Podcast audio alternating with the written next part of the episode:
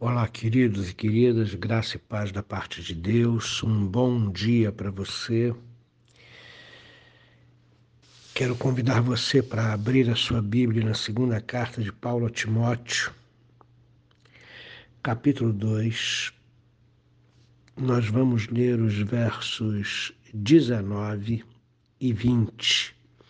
Diz assim: Entretanto, o firme fundamento de Deus permanece tendo este selo: o Senhor conhece os que lhe pertencem, e mais, afaste-se da injustiça todo aquele que professa o nome do Senhor.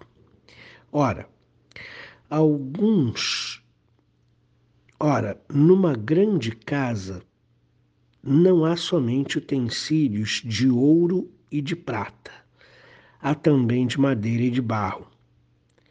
Alguns para a honra, outros, porém, para a desonra. Muito bem, é, vamos aí perceber cada palavra desses dois versículos que são muito importantes nas orientações que Paulo dá a Timóteo e essas, e essas orientações servem para nós. Ele começa o, o, o versículo 19 é, dizendo assim: entretanto. É, é uma palavra que ela quer é, é dizer mais ou menos assim, né? Não obstante os falsos mestres, não obstante aqueles que se apostataram da fé, não obstante aqueles que se desviaram da verdade, o firme fundamento de Deus permanece, tendo este selo. Essa palavra firme fundamento de Deus, ela nos remete a duas outras situações. O que Paulo está querendo dizer aqui é que Deus é soberano para preservar os seus, não obstante a pregação dos falsos mestres, não obstante as falsas doutrinas, não obstante aqueles que se desviaram da verdade, Deus é soberano para preservar os seus filhos, os seus eleitos no caminho. Essa é a primeira coisa. É por isso que nós não cremos que é, seja possível perder a salvação, porque Deus é soberano para preservar aqueles que elegeu, que chamou e que transformou. E a obra de Deus dura para sempre. O selo de Deus é permanente. Então, a primeira coisa que essa palavra precisa trazer à nossa mente é que Deus é soberano sobre a nossa salvação. Ele nos salvou. O Espírito Santo de Deus nos despertou e aplicou todos os benefícios que Cristo conseguiu com a sua morte e sua ressurreição o Espírito Santo os aplicou em nós. Nós deixamos de ser alvo da ira de Deus para sermos filhos de Deus, amados, acolhidos, recebidos em Sua presença, por causa da obra regeneradora do Espírito Santo em nós. Tito 3, verso 5. E Deus é soberano para fazer os que são seus serem preservados na fé, mesmo em meio à perseguição, mesmo em meio a falsas doutrinas, mesmo em meio a tribulações é, severas, ok? Então você tem que entender que a salvação foi Deus que deu, ela não te pertence, ela pertence a Deus e você não pode se desfazer dela porque Deus é soberano para preservar a sua vida no caminho que ele traçou. A segunda coisa que esse texto nos remete é a nossa responsabilidade. Irmãos, com Deus não se brinca. Se somos de Deus, precisamos perseverar na fé. Essa é a nossa responsabilidade. Deus cumpre o papel dele como soberano Senhor da nossa vida e nos preserva e nós que amamos a esse Deus de todo o coração, perseveramos na sua doutrina, perseveramos na sua palavra, perseveramos no seu caminho. Em termos práticos, isso significa que nós não nos afastamos da igreja, é, significa que nós amamos estar no meio dos irmãos, significa que nós compreendemos a nossa missão enquanto corpo de Cristo, de edificar uns aos outros e sermos edificados uns pelos outros, porque a relação nossa com o corpo de Cristo ou no corpo de Cristo ela é recíproca.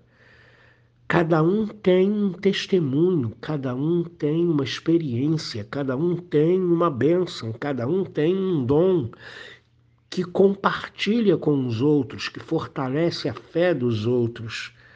Mas também os outros têm capacitação, dons, experiência, testemunho que vão capacitar a sua vida. É por isso que nós não deixamos a igreja, é por isso que nós não somos desigrejados, porque faz parte do plano de Deus que nós vivamos em comunhão como corpo de Cristo, não só edificando, como também sendo edificados. E por isso perseveramos na fé, não desistimos de crer não nos cansamos de fazer o bem, não nos cansamos de servir ao Senhor.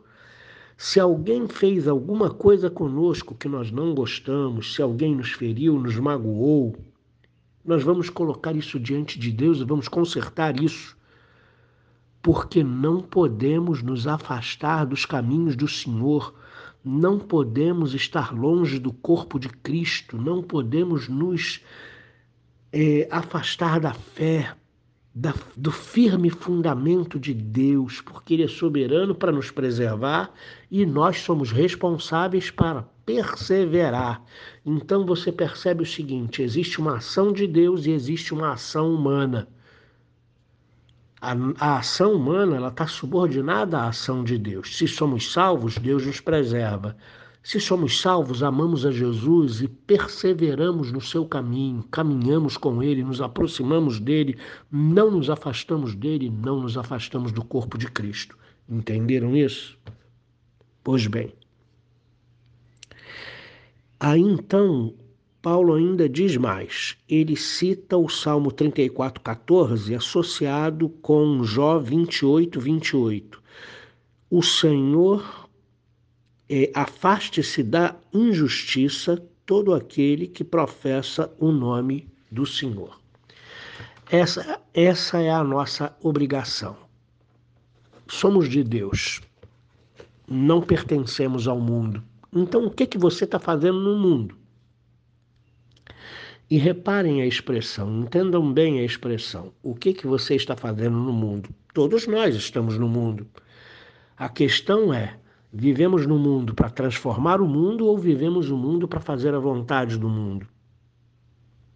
O que eu quis dizer, o que você está fazendo no mundo, significa a segunda opção. O que você está fazendo no mundo seguindo as orientações do mundo. Porque nós estamos no mundo, mas somos chamados para transformar o mundo pelo amor de Deus, pela palavra de Deus, pela pregação do Evangelho pelo discipulado, pelo bom exemplo de como ser fiel ao Senhor. Agora, a maioria da igreja, ela vive no mundo seguindo a rotina do mundo, seguindo o sistema caído do mundo, seguindo o sistema injusto desse mundo. Mas a palavra diz para nós de uma forma assim muito clara: afaste-se do mal todos aqueles que professam o nome do Senhor. Afaste-se do mal ou da injustiça todo aquele que professa o nome do Senhor. Paulo continua explicando essa situação, dizendo o seguinte: olha só, numa grande casa como é a casa de Deus, a casa de Deus é uma grande casa, não existem utensílios apenas de ouro ou prata, mas também de madeira e de barro, alguns para honra, outros, porém, para desonra. O que que Paulo quer dizer com essa metáfora da casa? Ele quer dizer o seguinte: olha só, ouro e prata são metais preciosos e resistentes ao fogo. Madeira e barro são metais frágeis a madeira queima, o, baio, o barro quebra e também se derrete ao fogo e não resiste a provas de fogo. Então, o que Paulo quer dizer é que numa grande casa existem utensílios fortes, existem pessoas firmes na fé, Existem pessoas com a fé preciosíssima que são levantados por Deus e fazem grandes obras, mas também existem pessoas que cujos joelhos estão trôpegos. Existem pessoas fracas, existem pessoas que hum, não, não, não suportam a tribulação, pessoas que não suportam a perseguição, pessoas que se quebram com facilidade. Dentre esses fortes e fracos, existem utensílios para a honra e para a desonra. E ele está fazendo referência aos eleitos que estão na igreja, que são utensílios para a honra, e aos que se desviaram da fé, aos que se apostataram da fé, os falsos mestres, que são utensílios para desonra. E eu pergunto para você: aonde nós estamos nessa situação?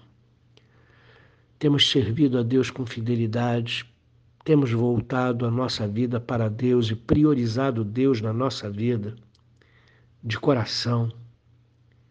Temos levado a sério o Evangelho, temos temido na presença do Senhor ou estamos brincando com Deus? sendo instrumentos ou utensílios para desonra na casa de Deus. Nós edificamos ou destruímos pessoas nos nossos relacionamentos na casa de Deus. E a última coisa que eu gostaria de abordar aqui é a palavra de Paulo. O Senhor conhece os que lhe pertencem. Deus conhece o nosso coração. Deus sabe exatamente aonde está o nosso coração. A Bíblia diz que aonde está o nosso tesouro está o nosso coração. Se o seu tesouro for o Senhor, o seu coração está em Deus. Mas se o seu tesouro for você mesmo, você não está em Deus. Se o teu tesouro forem as riquezas, você não está em Deus. Se os teus tesouros forem os teus sonhos, os teus planejamentos, o seu coração não está em Deus. E o Senhor conhece os que estão nele, o Senhor conhece os que pertencem a Ele. Deus abençoe sua vida nessa quarta-feira e que você seja um utensílio para a honra, para a glória de Deus que você esteja pronto para servir a Deus com todo carinho e dedicação, que você esteja pronto a salvar vidas, que você esteja pronto para consolar pessoas, que você esteja pronto para estender a mão para os mais fracos, que você esteja fortalecido em Deus para fazer a sua obra. Querido Pai, ajuda-nos a ser utensílios para a honra e não para a desonra Ajuda-nos a cumprir a nossa responsabilidade de perseverar na fé, porque o Senhor conhece aqueles que te pertencem e o Senhor tem todo o poder para preservar os que te pertencem na fé. Mas nós que te pertencemos e que te amamos, precisamos entender que nós temos a nossa parte a fazer, que é perseverar na fé e nos afastar de todo mal. Que nós possamos, ó Deus, entender isso, que a gente viva uma vida no mundo, mas não de acordo com os ditames do mundo, mas com o firme pensamento de transformar o mundo através da pregação do Evangelho. Em nome de Jesus. Amém.